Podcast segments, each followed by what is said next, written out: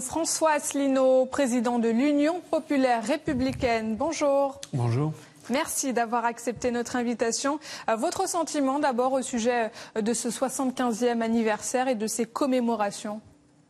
Alors d'abord, euh, il est normal effectivement d'éprouver du respect pour les soldats qui sont morts lors du débarquement du 6 juin 1944, qui d'ailleurs étaient américains, mais il y avait aussi des Anglais, il y avait aussi des Français, des Canadiens, des Sud-Africains, il y avait du monde.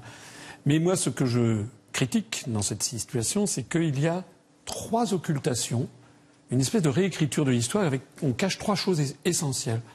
Première chose que l'on cache, d'ailleurs Macron, d'après le discours que j'ai entendu, il n'en a pas parlé devant Madame May, De Gaulle. Qu'est-ce qui s'est passé? Pourquoi De Gaulle n'a-t-il pas débarqué alors qu'il était à Londres et que depuis quatre ans il demandait la libération de la France?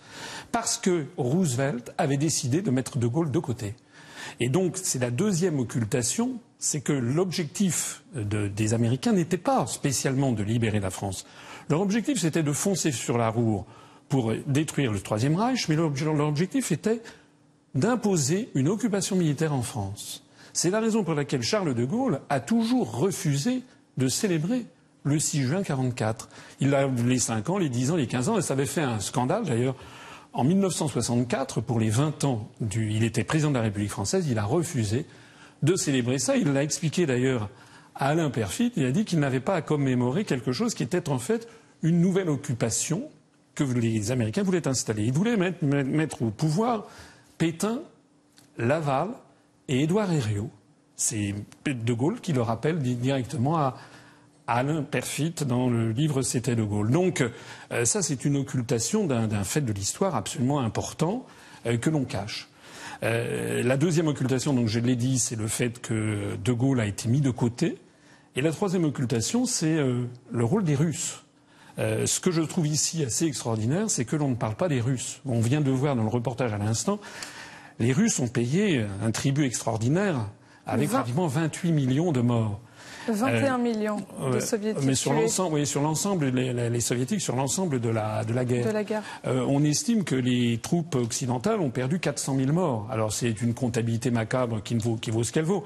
Mais enfin, il y a eu 70 fois plus de morts chez les Russes. Bah, comment vous expliquez cette décision des autorités, euh, des autorités françaises de ne pas avoir euh, invité euh, Vladimir Poutine pour ce, ces commémorations aujourd'hui? C'est quoi Un faux pas Une maladresse? Non, je pense que c'est une dérive progressive. Je le disais, en 64, De Gaulle refusait de célébrer les 20 ans du, du, du ce qu'on appelait le, le, le, jour J, du débarquement du 6 juin 44. Maintenant, en 2014, François Hollande avait célébré en grande pompe euh, cet événement avec, euh, avec, Barack Obama, mais il avait invité Poutine. Et puis maintenant, on n'invite même plus Poutine. Donc il y a une dérive, c'est-à-dire que de plus en plus, la France apparaît comme vassale des États-Unis d'Amérique. Moi, je suis pour des commémorations qui sont équilibrées et où on reconnaît l'apport de chacun. D'ailleurs, je vais vous dire quelque chose.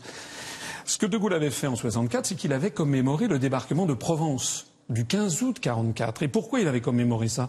Parce qu'il y avait en fait plus de 80% des soldats lors du débarquement de Provence qui étaient des Français.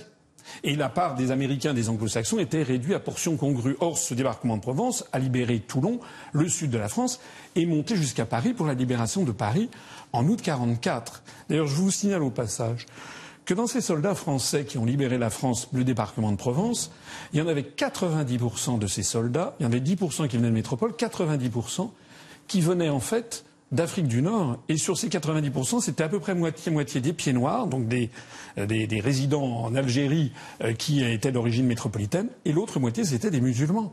Moi, je pense que M. Macron devrait, en tant que président de la République, commémorer plus fastueusement encore le débarquement de Provence et en profiter pour rappeler aux Français l'apport des troupes africaines qui ont notamment largement contribué à la victoire de 1914-1918, avec notamment les tirailleurs sénégalais au chemin des dames, mais aussi l'apport des Français, notamment des Français musulmans, pas que, mais eux aussi ont libéré la France. Alors vous vous expliquiez euh, l'absence de, de, de, la Russie de Vladimir Poutine à ces commémorations euh, euh en justifiant le fait euh, enfin, que, que, que, la France se, se rapproche, euh, enfin, est devenue le vassal, c'est ça que oui. vous dites, des États-Unis. c'est pas jouer sur un terrain glissant pour Emmanuel Macron quand on sait que les relations n'ont pas toujours été au beau fixe avec Donald Trump au cours des, des derniers mois? Écoutez, il n'y a aucune justification légitime pour que Vladimir Poutine soit exclu de cette affaire.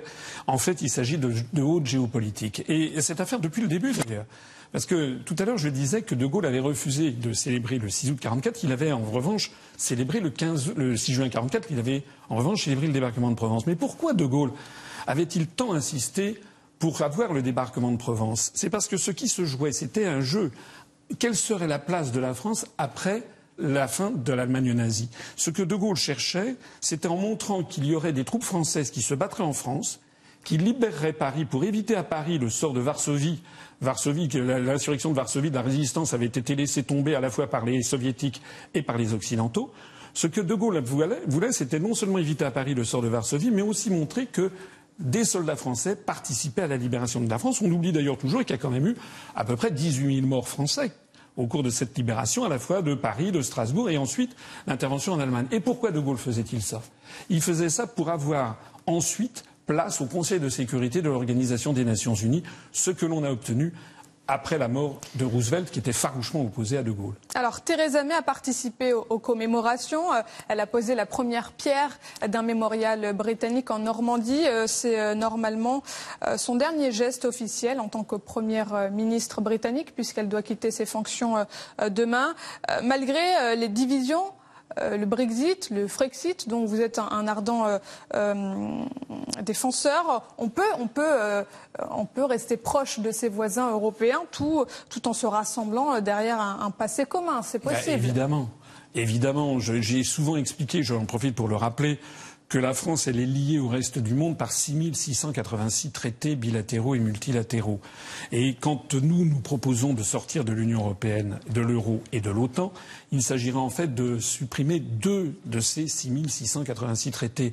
Donc la France, une fois sortie de l'Union européenne et de l'euro et de l'OTAN restera voisine de l'Allemagne. Elle, gardera 343 traités Ça bilatéraux. Ça ne veut pas dire rester seule au monde. Mais oui. Et regardez ce que fait Madame Theresa May. On est la preuve vivante. Moi, je suis très confiant. Je pense que le Royaume-Uni va sortir rapidement maintenant de l'Union européenne. Et puis vous allez voir ce qui va se passer. Le Royaume-Uni sera toujours le Royaume-Uni, va commercer avec l'ensemble du monde et bien mieux que ce qu'il faisait auparavant lorsqu'il était dans le cadre des contraintes de l'Union européenne. C'est ce qu'on veut faire pour la France. Ça sera le mot de la fin. François Asselineau, merci d'avoir répondu à nos questions. Euh, je rappelle que vous êtes président de l'Union populaire républicaine. Merci beaucoup.